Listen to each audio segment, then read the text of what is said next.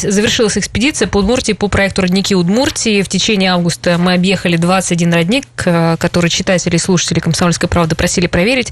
И вот сегодня как раз об этой поездке мы и расскажем, потому что, Лада, ты проехала все родники, насколько я знаю. Привет еще раз.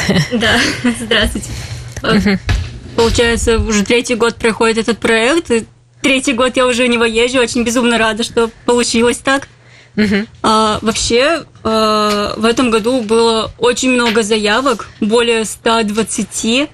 Угу. И из них всех мы выбрали 21 родник. Заявки, честно говоря, бывают разные. Бывает, что прямо прям конкретно координаты точками указывают, что вот конкретно вот здесь уже родник. Бывают, указывают деревню, ты ездишь по этой деревне, ищешь, спрашиваешь у местных, где родник находится, как до него добраться – и добраться бывает тоже не всегда так просто, как кажется на первый взгляд. Ясно. Ну, когда будут уже результаты? А, результаты будут э, в течение двух недель проверят их в лаборатории. И потом мы уже будем рассказывать, какие результаты получились. А, я хотела бы э, рассказать о том, что партнером нашего проекта уже три года, третий год является Автоцентр ГАЗ. И мы связались с руководителем отдела продаж Чекунова Марина Владимировна. Здравствуйте, Марина Владимировна. Здравствуйте. Да, вот э, мы сейчас как раз разговариваем о том, что ездим по Удмуртии, э, проверяем э, родники. Какой автомобиль вы предоставляете для экспедиции и почему? А, для экспедиции мы вам даем автомобиль полноприводный Соболь 4 на 4. Почему именно этот автомобиль мы дали вам на этот проект? Ну, учитывая то, что наша республика, наша республика очень богата географической и много географических особенностей, у нас есть и равнины, и холмы, и где-то не совсем нам удобно передвигаться по шоссейным негравийным дорогам, поэтому у нас есть оптимальное решение для передвижения – это полноприводный автомобиль. То есть чем он хорош? То есть этот автомобиль может у нас передвигаться и по бездорожью, может ездить по шоссейным дорогам, также он легко преодолевает пески. Если бы у нас была зима, то есть мы бы с вами с легкостью проехали на этом автомобиле. А за счет чего это происходит? За счет того, что у него высокий дорожный просвет, равная конструкция и самое в нем э, хорошее для полноприводных автомобилей это подключаемый полный привод, то есть он не постоянно ведущий. Угу. Ну и для комфорта семьи и для, э, так скажем, для любителей рыбалки и охоты. В нем есть полноценных 7 мест и плюс еще грузовой отсек. Да. Поэтому этот автомобиль самое оптимальное решение. Ну, как бы справился с нашими ижевскими, с, с удмуртскими да, дорогами. он справился. Я думаю, что все были довольны тем, что автомобиль легко везде преодолевал и бездорожье, и не... было комфортно водителю. Хорошо, спасибо большое. Марина Владимировна Кунова была с нами на связи. Ну, ну да, да, действительно очень удобный автомобиль. В нем Прям не пришлось... по всем бездорожьям перебираешься, даже не страшно нисколько. Горы, не горы, грязь, не грязь. Проходит просто спокойно.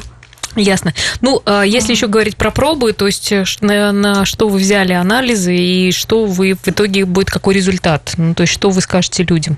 Да, сдавали мы пробы в океаналитическую лабораторию э, Минприроды Удмуртии и проверяли на 6 показателей воду. Э, получается, бор, железо, жесткость, э, водородный показатель, фторид ион и сухой остаток. Вот, получается, э, жесткость, в принципе, когда в чайнике прокипятишь ее, она оседает, а так вот тоже надо смотреть, не всегда вода получается хороший, вкусный и mm-hmm. действительно полезный, живой. Когда вот придут уже анализы, мы будем писать о том, какую воду уже сто процентов можно пить без всяких а, опасений, какую воду желательно оставить, чтобы она просто текла дальше. Ясно. Ну, в этом году много, да, получается, уже за три года люди как-то узнали об этом проекте да. и сами хотят, чтобы их родник проверили на пригодность. Да, действительно, люди сами пишут, оставляют номера телефонов, по которым с ними в случае чего можно связаться, если вдруг родник не найдется. Угу. Это бывают прям очень интересные истории. Вот, например, в этом году в деревню Мещеряки мы приехали, и женщина говорит – вот здесь по тропинке вы спуститесь вниз в лог, и прям тут будет родник. Мы приехали, ни тропинки, ничего нет. Позвонили, здравствуйте, а лог-то где? Где у вас лог, где у вас, вот, у вас тропинка, где находится? Как оказалось, тропинкой она назвала поле. Просто поле, заросшее травой. Там не протоптано, ничего. К роднику спустились. Слава богу, он там все-таки был. Но там такое ощущение, что людей вообще не знали никто местный, кроме ты как раз женщины об этом роднике. Никто им Понятно, не пользовался. то есть разные будто. истории. Хорошо, Да. у нас сейчас, кстати, с нами на связи биолог Александр Кондратьев. Александр, здравствуйте. Да, добрый день. Да, рада вас слышать. Да, вот сейчас как раз мы про легенды, про истории э, хотели бы вновь поговорить. Вот говорящий ключ. Можете рассказать, в чем уникальность этого родника? Да, да, есть, конечно, такой ключ. Он находится территориально в Кизнерском районе, возле знаменитого села Короленко, которое известно событиями с языческим оттенком сто с лишним лет назад. Но, тем не менее, это ключ находится в глубине леса, массиве лесном. Его особенность в том, что он может разговаривать с людьми. То есть люди, посетившие этот ключ, когда начинают говорить, то есть создавать вибрацию, ключ моментально отзывается своим кипением. Это вот так называемые ключи-кипуны. То есть когда из-под земли бурлит в виде вулканического такого извержения чистейший песок. И вот такие ключи, они очень благоприятно действуют вообще на человека, очень завораживающе. Там очень холодная чистая вода, и глубина этих она ключей, она просто неизмерима. То есть туда опускает, например, какой-то шест и понимаешь, что дна там нет. Мгм. И вот такой говорящий ключ в Кизнецком районе, он даже при твоем приближении, он начинает тебя встречать вот этим вот кипением, бурлением. Но стоит тебе остановиться, притихнуть, и он успокаивается. Что-то нужно особенное говорить? Э, Вот есть какие-нибудь тоже, не знаю, заклинания, или там можно попросить у него Вот. чего-нибудь хорошего? Да, конечно. В таких местах нельзя ругаться, нельзя сквернословить, нельзя мусорить.